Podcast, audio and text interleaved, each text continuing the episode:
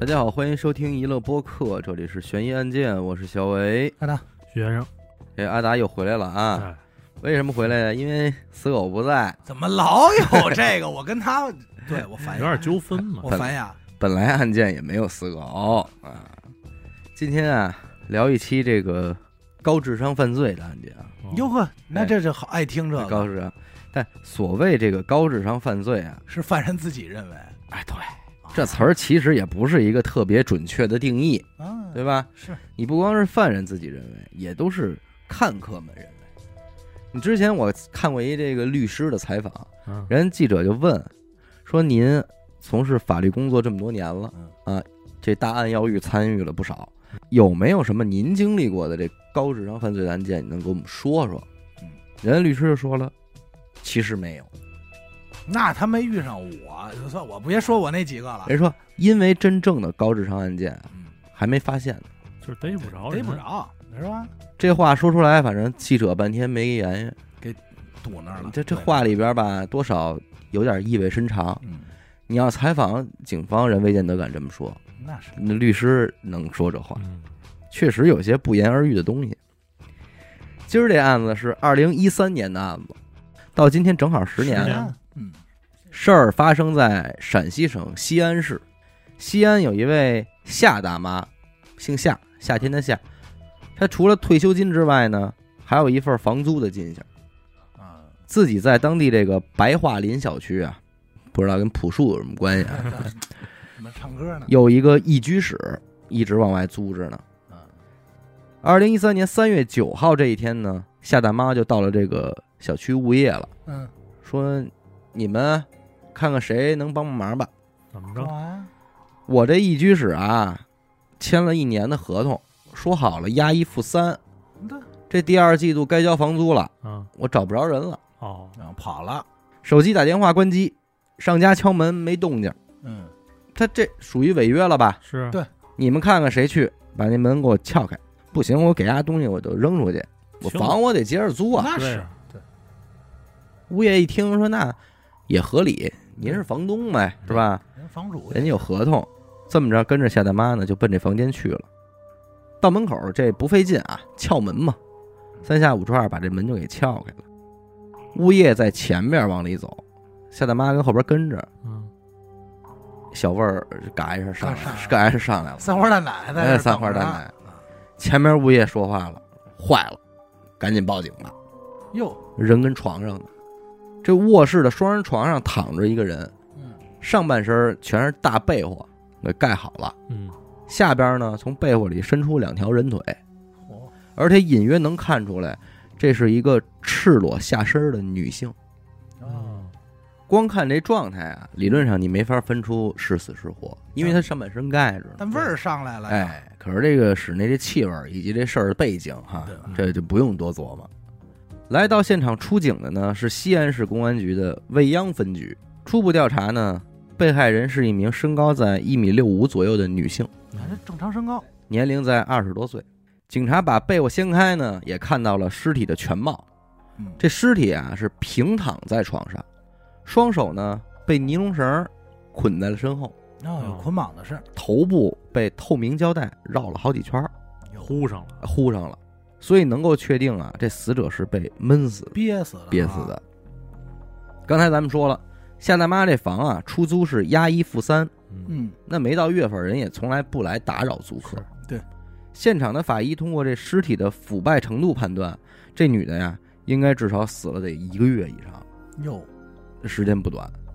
警察这边在现场调查着，顺道也对房东进行了一个简单询问。嗯，那夏大妈也挺配合的，说我这房啊，就是去年年底十二月七号签的这合同，嗯合同人揣着呢，得给物业看啊。对嗯，您瞧这个，就是一小姑娘自己住，二十多岁，签合同的时候身份证我也看了，是一安徽人，叫何曼曼，漫画的漫。嗯，当时商量的押一付三嘛，这不今儿三月七号也到期了，我这九号来要的房租嘛，你看这啊、照等讲理啊，隔了两天，但没不没成想这么一出，这不倒了霉了吗？嗯是，哦警察说：“那您，要不然您进来瞧一眼，躺着这是不是租您房这女孩啊慢哦，慢认一下？”，嗯啊，夏大妈说：“这我就别看了，是吧？啊，好吧是是吧？我不是吓大的，我这眼神儿也不好对嗯啊，看了我也认不出来啊。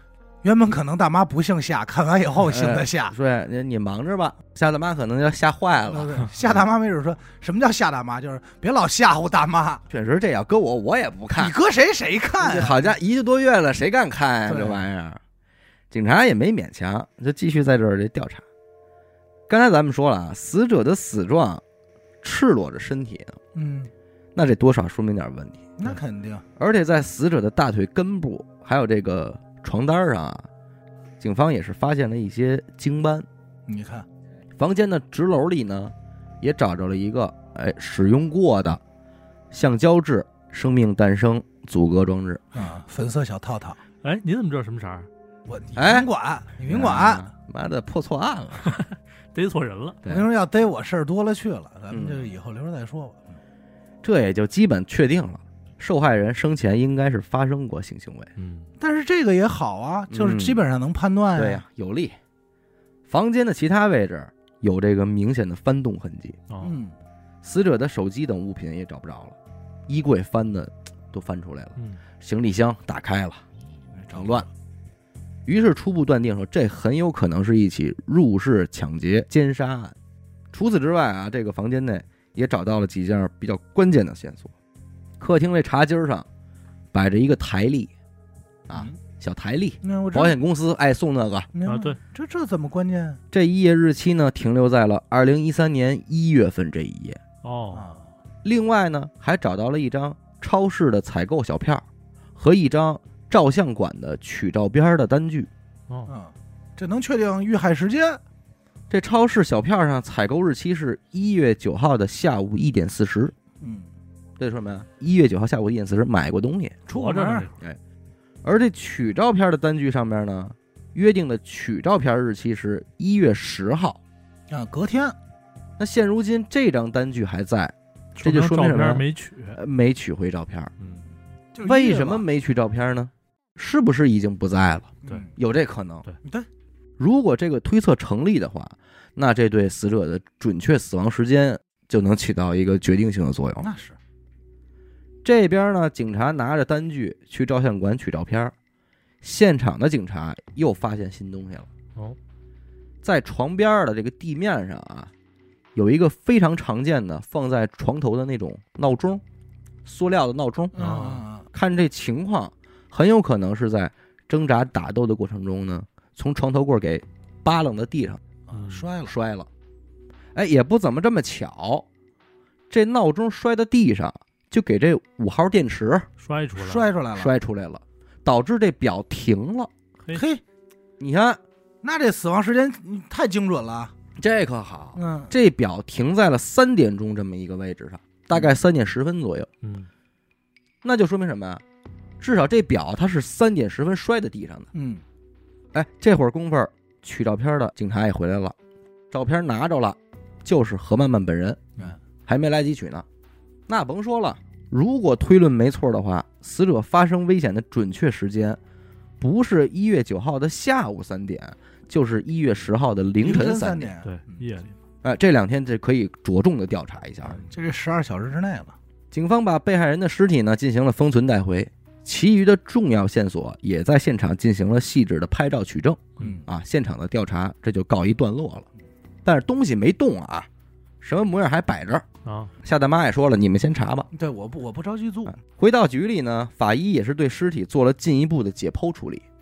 虽然死亡时间啊，估计有一个月开外了，但是这具尸体，咱实话实说，还真算不上面目全非。就是保存的还是比较完整毕竟什么呀，时值冬季，的啊。三月份发现的，西安这个气温很低，对，外加上呢，这案发现场啊楼层比较高，嗯，窗户也没关严，所以整体上它比较适合遗体的保存。嗯，明白。而且这个季节也没什么苍蝇之类的，对，所以这肉芽儿啊什么的你看不存这在，这这就不用讲的太细致哎哎了，不存在啊就是一有一些发霉啊啊，轻轻微的发霉。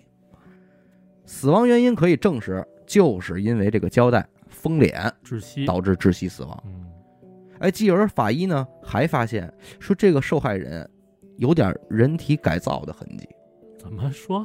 面部啊有过多处整形，啊，这儿打一针，那儿塞点东西嗯啊，并且胸部也做过隆胸手术。哎，哎，当时在案发现场，警方发现了烟灰缸啊、一些烟头什么的，嗯，经过化验也确定了这是死者本人抽的。啊，整容、隆胸、抽烟，通过这些信息呢，警方就推断说这个死者是否有可能说啊从事这个肉体租赁行业的这个女性。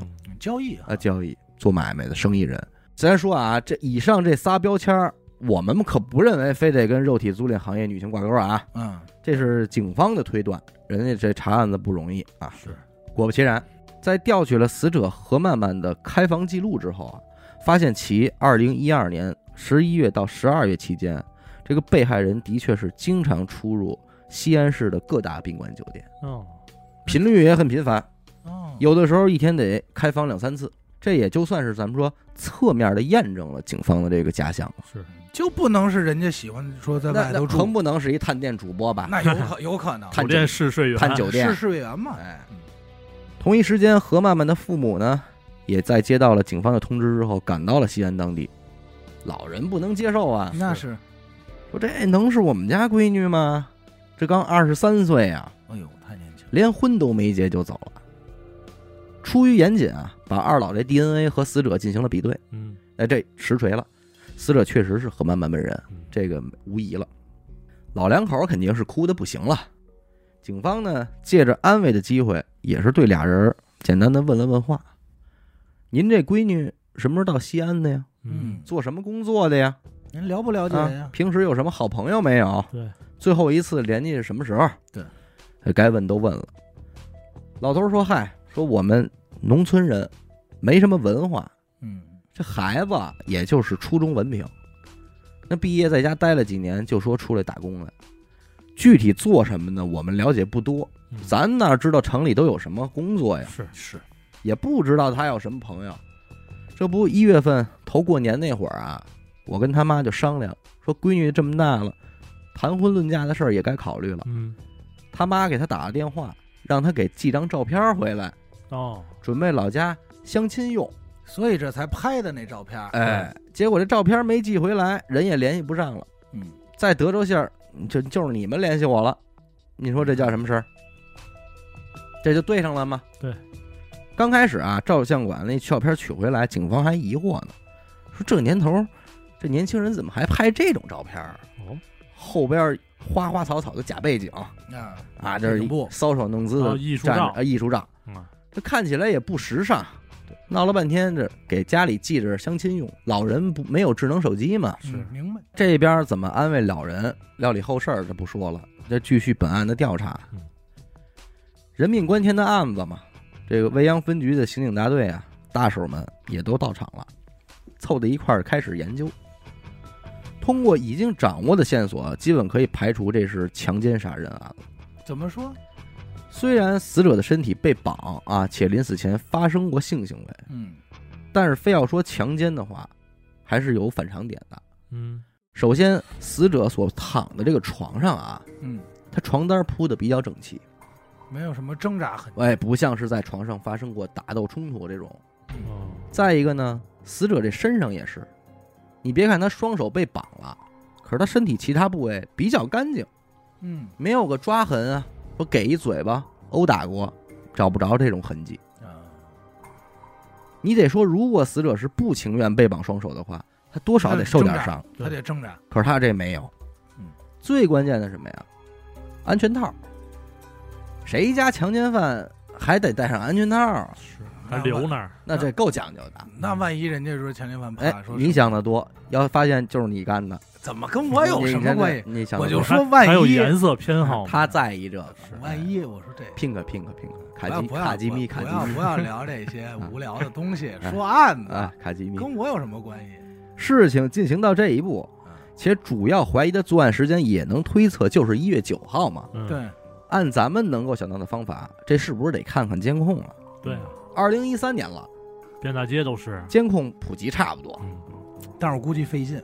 这监控它有覆盖时间啊，啊。对吧？咱们你想的多，你还是你还是琢磨过我的，又早琢磨过，你琢真是啊你真是啊老踩点儿这个，你不要老管我，咱们只是能算说就是说有常识有经验无多有少。啊，警察呢也就到了这个白桦林小区，嗯，可这就得说白桦林这小区管理真差劲。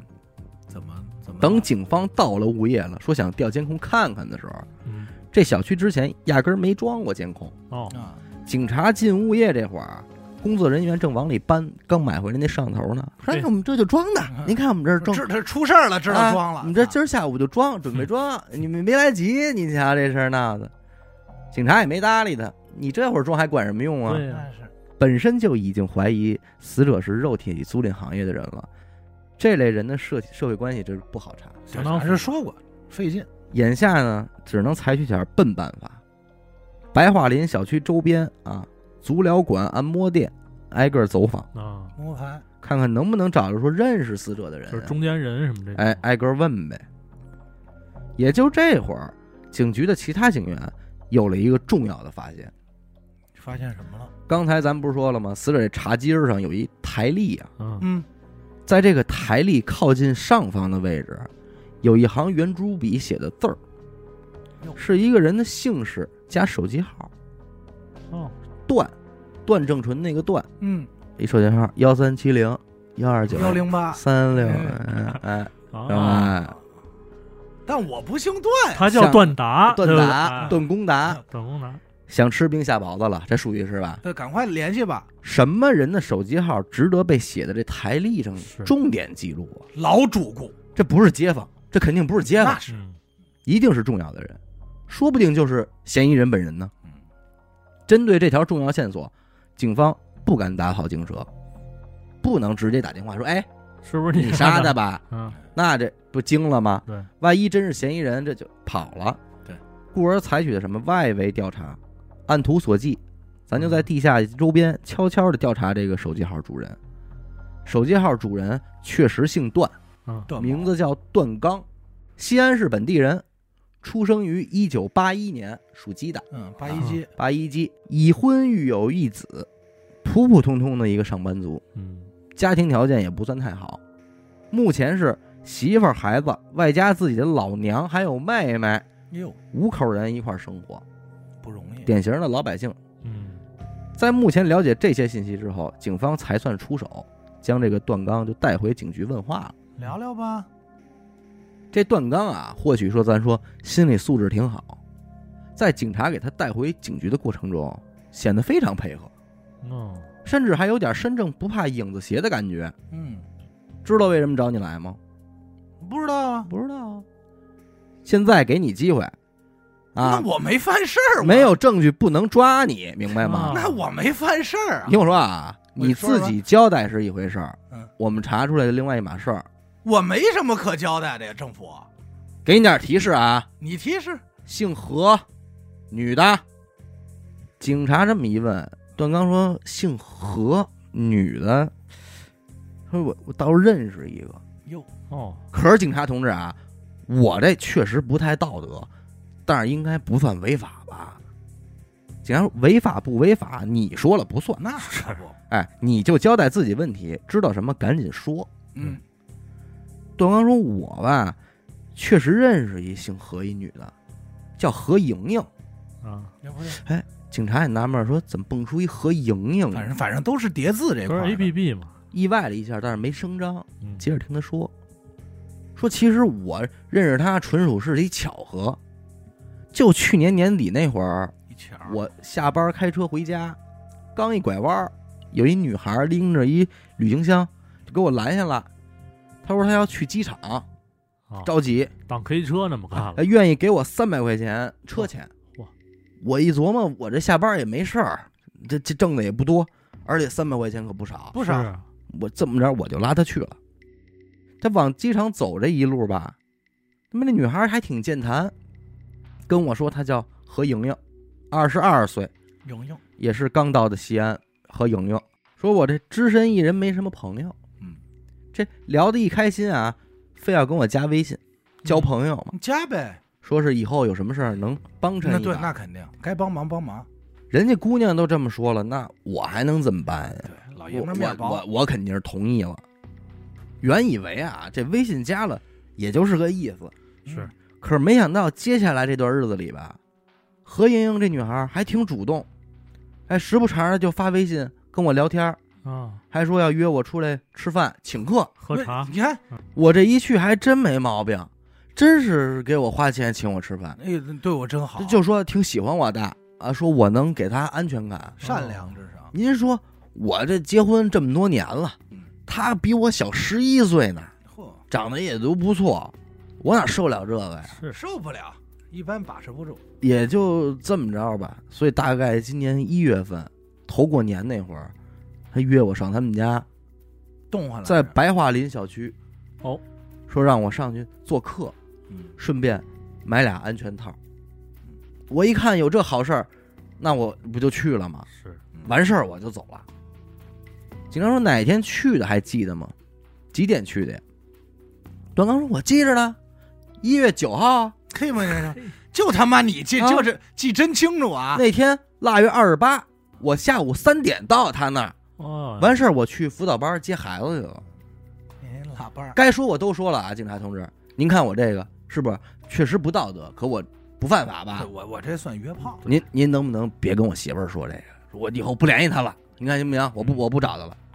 警察说你以后肯定是找联系不不着了啊，说你也能找他，就看你敢不敢。说你挺鬼啊，避重就轻。这边屋里对他问话，门口其他警察就搜段刚这汽车，啊，没多翻啊，后座挡风玻璃底下赫然放着一卷胶带，胶带上还绑着一捆尼龙绳儿，嘿你，看和死者身上绑的那个一般无二。同款，警察拿着东西直接就冲到温训室了，东西往桌上一扔，还他妈装呢你！装什么孙子？这是什么呀？嗯，说吧，说吧，你怎么给弄死的？哎，这话一说出来，段刚才掉凳儿，嗯划了，说天地良心，我可真不知道这事儿。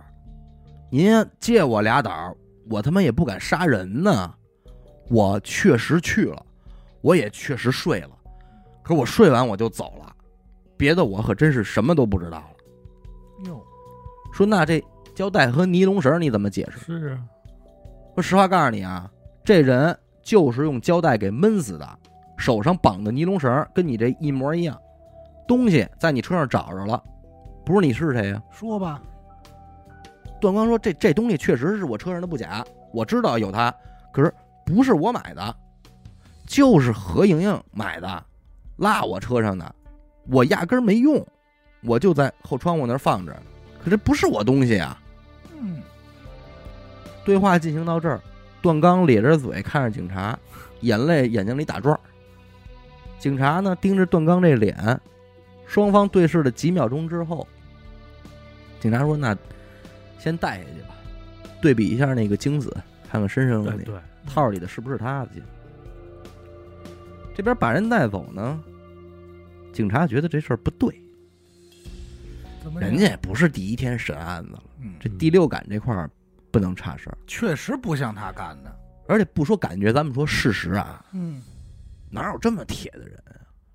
一大堆证据摆在这儿，还装逼呢？就是都说了，这里不对劲儿。这段刚应该没说谎。这故事是这么个故事，走，白桦林小区，咱们再回现场看看去。嗯，这事儿他妈有点不对劲儿。嗯，一行人往现场走着，就琢磨着，说不对劲儿，说不上来哪儿不对劲儿。反正就是怪，嗯，哪儿的问题？到了现场之后啊，这警察们分头行动，对现场又进行了一遍细致的勘察。带头这位呢，进了这个卧室，蹲在这床头柜底下，就看这闹钟。哎呦，这下午三点。哎，你吓我一跳，你这对了，就是这事儿，什么事儿？这事儿不对，太顺了，嗯线索太顺了。练的倍儿好，啊，所有的线索啊，这不就给咱准备好了一一样吗？对，嗯一步一步往里套嘛，小区怎么就正好没有监控啊？尸体上这经斑，遗落的安全套，正好停在下午三点的闹钟。嗯，日历，一月九号的超市采购小票，嗯，这不就领着咱们走呢吗？最重要的是这台历啊，写好了这电话和名字，嗯，让咱们找人。嗯这何曼曼分明她之前就认识段刚了呀，嗯，也已经加过微信了，干手嘛机还号写一手机号啊？肯定早就存到通讯录里了。是，为什么写这个呀嗯？方便吗？这对于今天的来说很不方便。那是，他写这有什么用啊？唯一的意义就是让咱们发现。就给警方看的。更关键的是，你们来看这闹钟。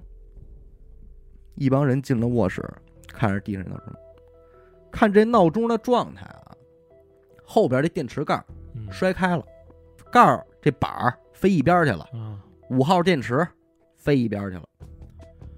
这么大的摔劲儿，他应该是从床头上扒拉下来的吧？嗯，如果真是从床头柜上摔下来的，那你们说这电池和这后盖儿分别应该摔到什么地儿？啊应该不远，闹钟在地面上，嗯电池后盖儿在床头柜倒数第二层的隔断边儿上，都嗯摔上去电了。池在床头柜最上边的桌面上。啊，在场的所有比较资深的刑警看见这一幕，都不由得后背冷了一下。嗯，闹钟不可能摔成这样，那是，它不在同一个水平面儿。对对对，如果这闹钟啊，咱说是从床头柜上叭掉下来了，电池顺着地面咕噜咕噜咕噜，可以差不多得了。盖板儿飞飞可以。怎么这电池摔一下，从地面上弹起来，弹回到床头柜上嗯，哥倍儿好。啊？后边这盖板儿弹在抽屉那边儿，这不对了吧？可是现在这情况就是这样，那说明什么呀？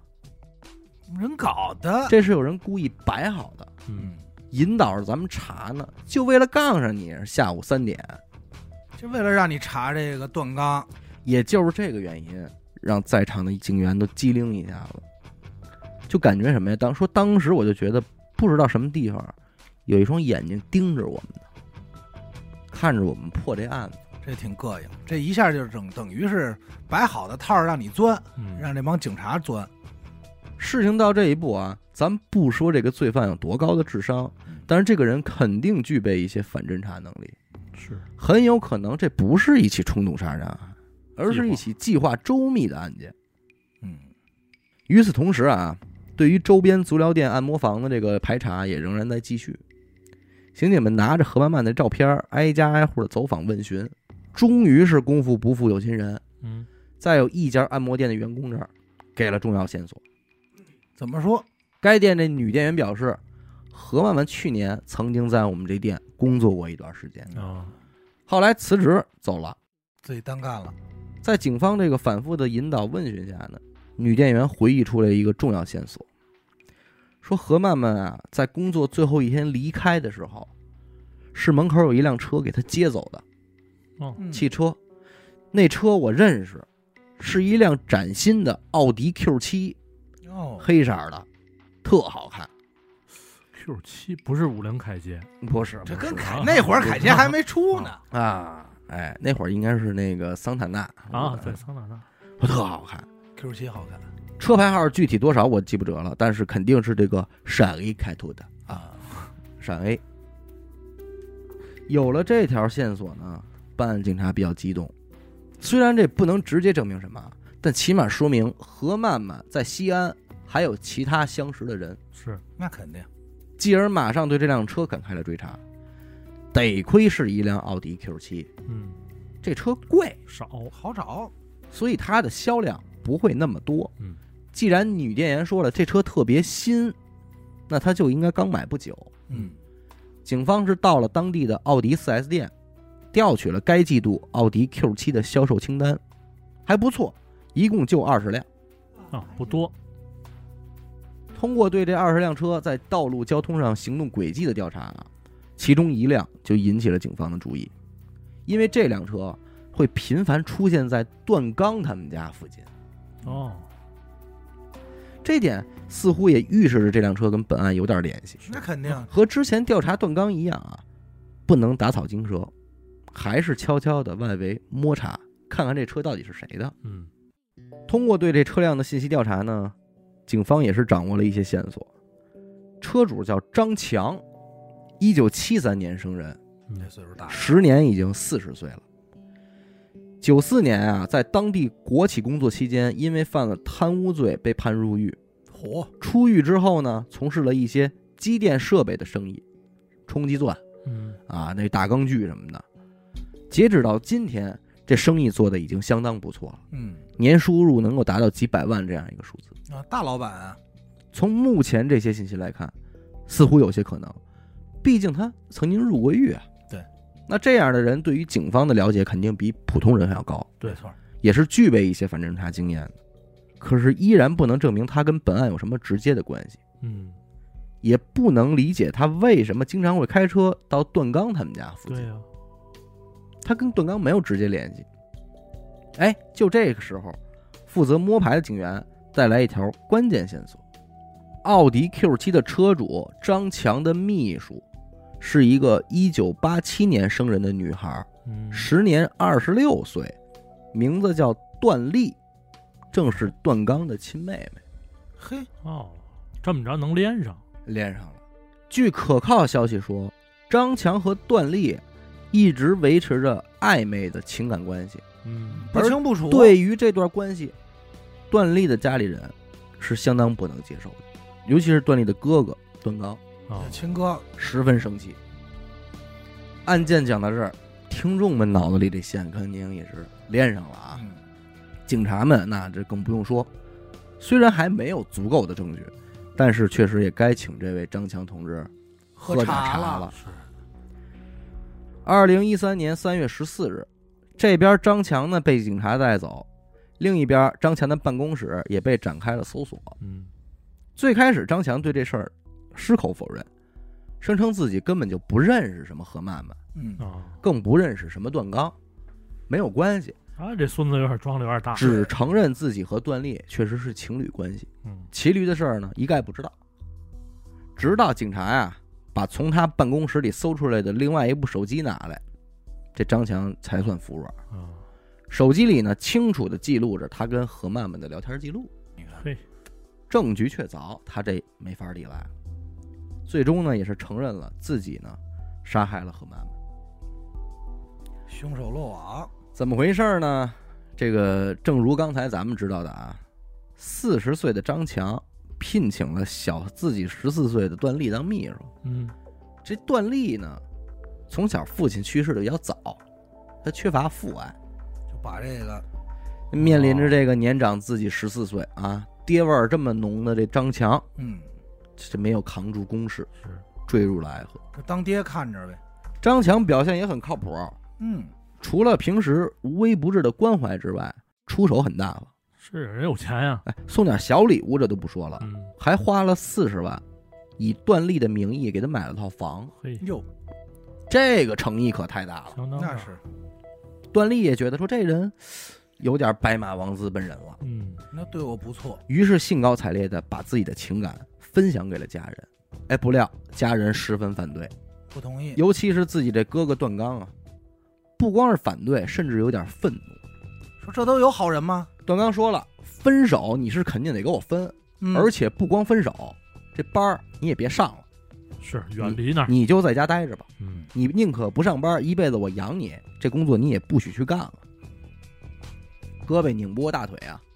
段丽呢，迫于哥哥的这个威严，也就听话的在家待着了。嗯可人是在家，这心啊也飞着呢。你看，段丽依然和张强保持着这个微信和电话的往来。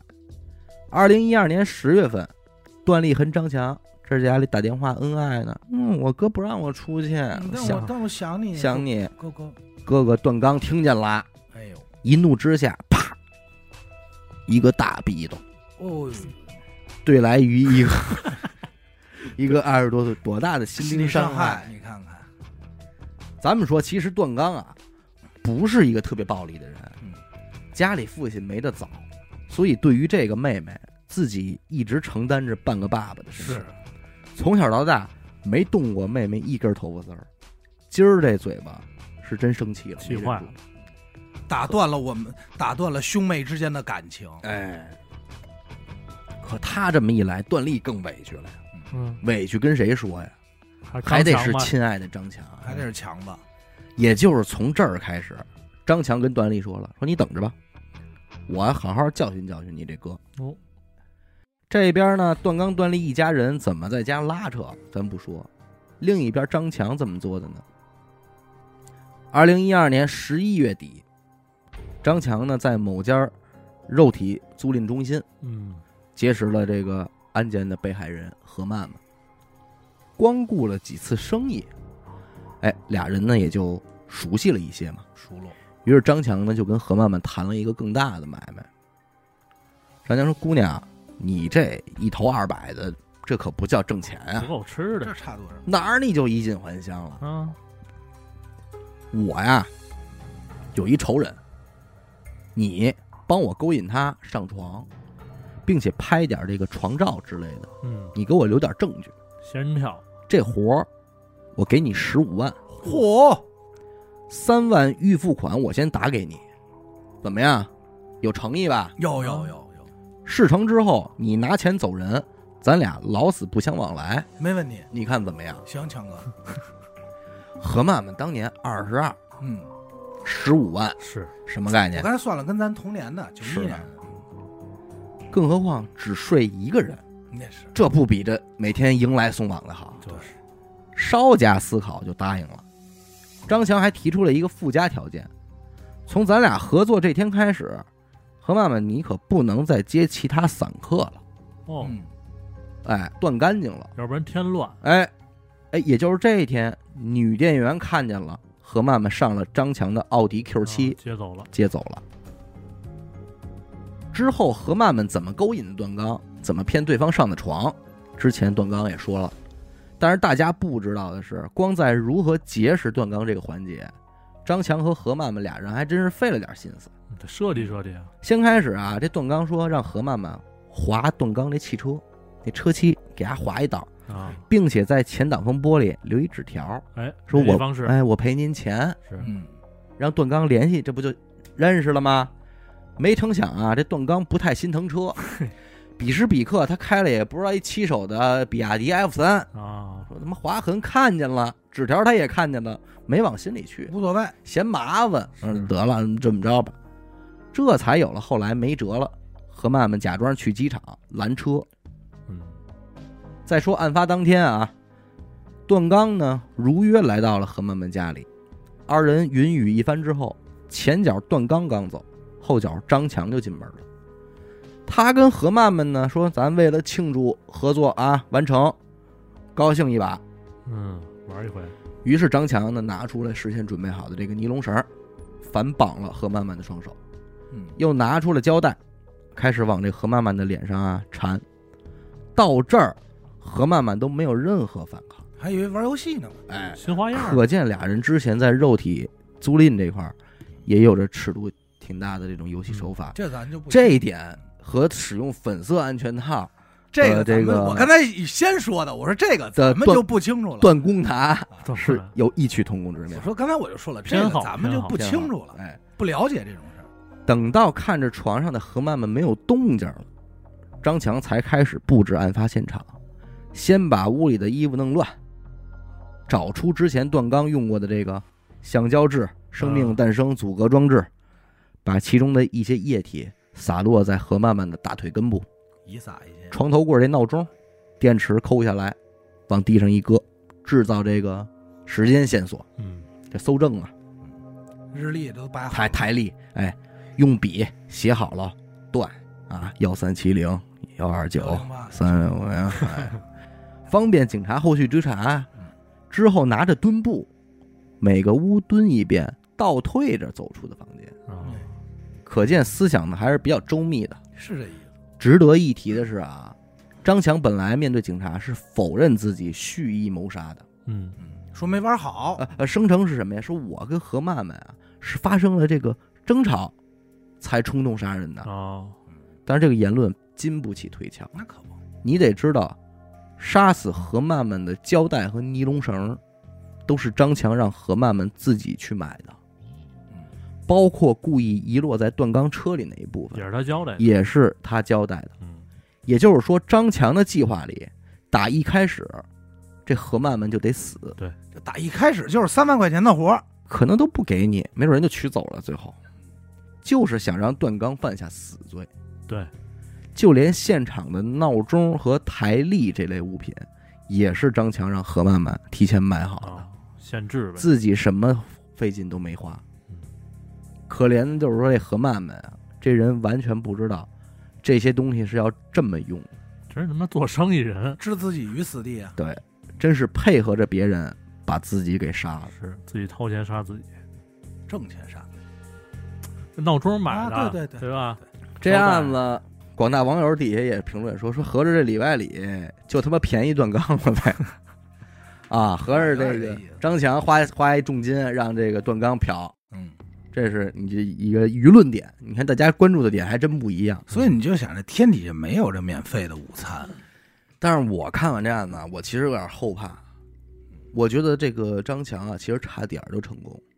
嗯，万一啊，他跟何曼曼说的是，说哎，等那个段刚完事儿了，你跟他说，让他给你绑上，脸上缠上点胶带，嗯，你再让他走。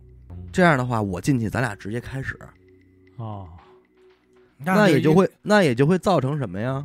就是段刚走的时候，他可是完成了这些操作的。段刚捆的时候，可能留着鼻子眼儿，啊，张强再去负责把鼻子眼儿呼好，哎，就一下就完事儿了。然后再走。那你这个时候，警察在提审段刚的时候，他他警察要说：“哎呦，捆着双手，脸上呼着，那就是他呀，保不齐是我干的吧？”啊，他没准自己就怀疑了：“哦，我这给我给弄死了，真是嗯我呃我含糊是一下的，我是啊不是失手给弄死了？”嗯，其实只要让何曼曼在在这个发生过程中自跟这个段刚提出这方面的需求他有可能就真干。啊，对，那有什么不可能的呀？还有一个失误是什么呀？其实他不应该把这个手机拿走，你知道吗？为什么呀？你手机不拿走的话，其实能更好的直接留下线索，就是你最后跟谁聊的天儿，嗯，对吧？嗯，你不现在行手手机里有张强呢，嗯，这就应该当时现买一个手机。嗯我要是张强，就说这意思啊还是你有经验啊，对吧还是？你现买一个手机，单给你，这是咱俩单独联系的。他这个只能说是够大胆的，而且真的我觉得有点险些成功，嗯，是不是？换句话说，这东西有没有成功过都不好说。我很早之前那会儿看过一个案子，跟这个类似，他也是等于是借等于借套杀人吧，嗯，但是他的方法呢是找个小姐，也是比如说跟许梦发生关系以后哎，啊你嗯你这事儿我啊，跟许梦发生关系以后啊，把这东西都记好了，留好，嗯然后我过去，比如我是这个幕后大佬，我把这东西拿走，嗯，咱俩小姐这儿就没事儿了。我把这点东西留在那个我真正想杀那女的身上，嗯你知道吧？啊那其实这也不禁推敲，不禁推销，对吧因为你应该能够从这个液体里边化验出有安全带的成分。对，或者说是其他的一些细节对不这上。我也把套儿就搁那儿到那儿，啊嗯，因为这个刚开始你说呀，它叫莹莹的时候，其实我当时还以为是什么呀？没准就是段刚上的这个人，嗯打炮这个人，莹莹杀的慢慢，其实就不是曼曼，嗯，啊你知道吧？嗯就是俩人，所以反思点来说呢，这个社会上如果有女人啊太主动的接近你，这得谨慎了。咱得掂量掂量自己几您根筋啊没那么大魅力，对十有八九这是奔着弄死你来，对。害你呢。但是我始终没明白，你说他何必非要置段刚于死地？他就算真是仙人跳，拍点照片儿也啊足够威胁足他，够威胁了，对吧？对嗯也足够威胁了。他跟他那妹妹该好好呗，何必应该就是闹想成嗯除掉。这样？哎，你就是们他家里俩这是多大是在一仇块儿，唯一的一个男人，我要给他除掉。关键是都多因大为仇？张强自己是有家室的，嗯，他有媳妇儿有孩子，你就是弄死段刚，他也不可能跟段丽结婚，这是多大仇？然后最后搭上一曼曼，你可不吗何？必嘛换句话说，从段丽的角度而言，我也觉得这个女孩是不是某种角度来讲，还就应该听点家里的话，那可不，本身就应该听。是不是？人太坏，你毕竟差这么多，你到最后你连对方有家有室你都不知道，你就这所以你想啊，要为什么说这差个点给自己亲哥哥害说了这个张强操性点呀、嗯他在找的时候跟他那个妹妹说的，说那跟那情人说的，说说你甭管了，我让她好看，转身就找的小姐，找的对这曼曼。那时候人就已经计划好了要对杀人，对。对不对？你说他这人是多狠啊凭空想象出来的这套呢，还是说他在哪儿有过这种灵？要不然就是他不灵进感啊过启监发狱嘛？哎聊过这个，对，有可能受综过合了启一发块儿，比如说你干过什么事儿，他干过嗯什么事儿，一结合，哎，这不是完美吗？而且他还很会选地儿，他选那白桦林小区就是一个没有监控的小区，我觉得这可能赶寸了，保不齐。呃，不应该不是。